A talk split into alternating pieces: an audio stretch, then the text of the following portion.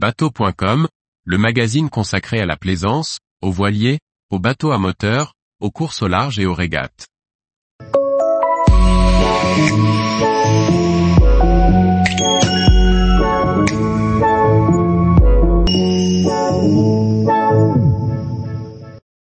Le semi-rigide en 10 questions. Réponse d'un expert. Par Chloé Tortera. Simon Marett, fondateur de North Boat, spécialiste du semi-rigide et plus particulièrement des flotteurs.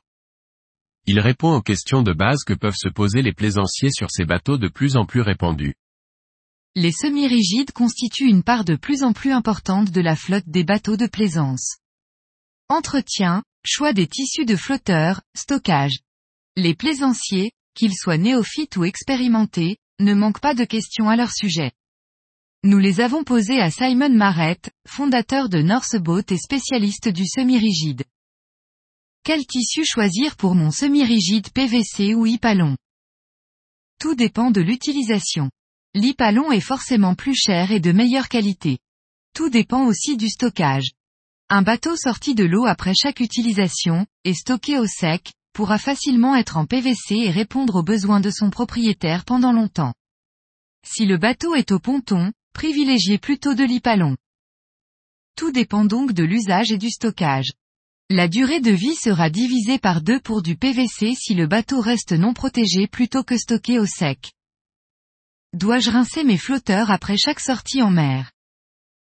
Oui, pour éliminer le maximum de sel, comme pour tout bateau et équipement, ou la remorque. Il faut rincer son bateau systématiquement, car le sel reste et vient se déposer sur les flotteurs, les parties mécaniques.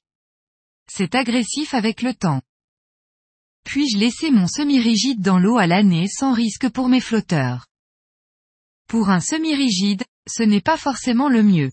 Le sel, les hydrocarbures, les fientes d'oiseaux vont, au bout d'un moment, attaquer le tissu et être néfastes. Le tissu n'aime pas l'acidité. Idéalement, si on souhaite conserver son semi-rigide à l'eau, on privilégie des pontons flottants pour éviter que les flotteurs restent en permanence dans l'eau. Par exemple, un semi-rigide en PVC qui reste à l'eau à l'année risque d'avoir un tissu qui casse beaucoup plus rapidement. On peut appliquer un anti-fouling sur les flotteurs en PVC, mais c'est assez agressif. Il y a du solvant, et le PVC ne va pas le supporter des années. Laisser un semi-rigide en PVC dans l'eau à l'année réduit ses années de vie.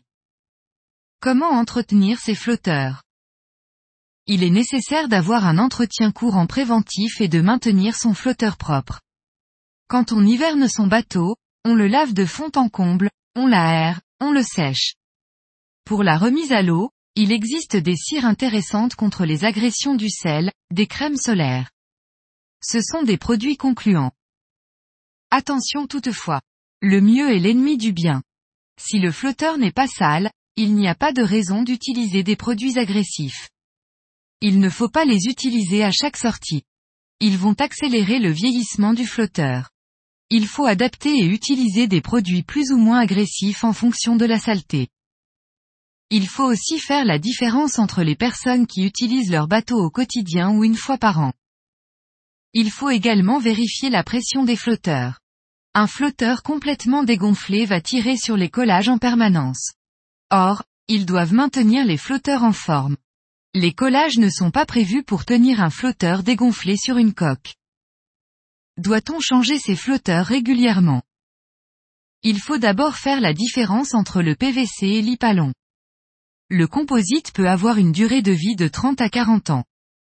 Un boudin de semi-rigide a une durée de vie comprise entre 10 et 20 ans en moyenne.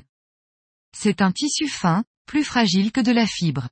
Qu'ils soient en PVC ou en Ipalon, les UV, les hydrocarbures, le sel vont attaquer le tissu comme c'est le cas pour les voiles ou la sellerie. Tous les jours, retrouvez l'actualité nautique sur le site bateau.com. Et n'oubliez pas de laisser 5 étoiles sur votre logiciel de podcast.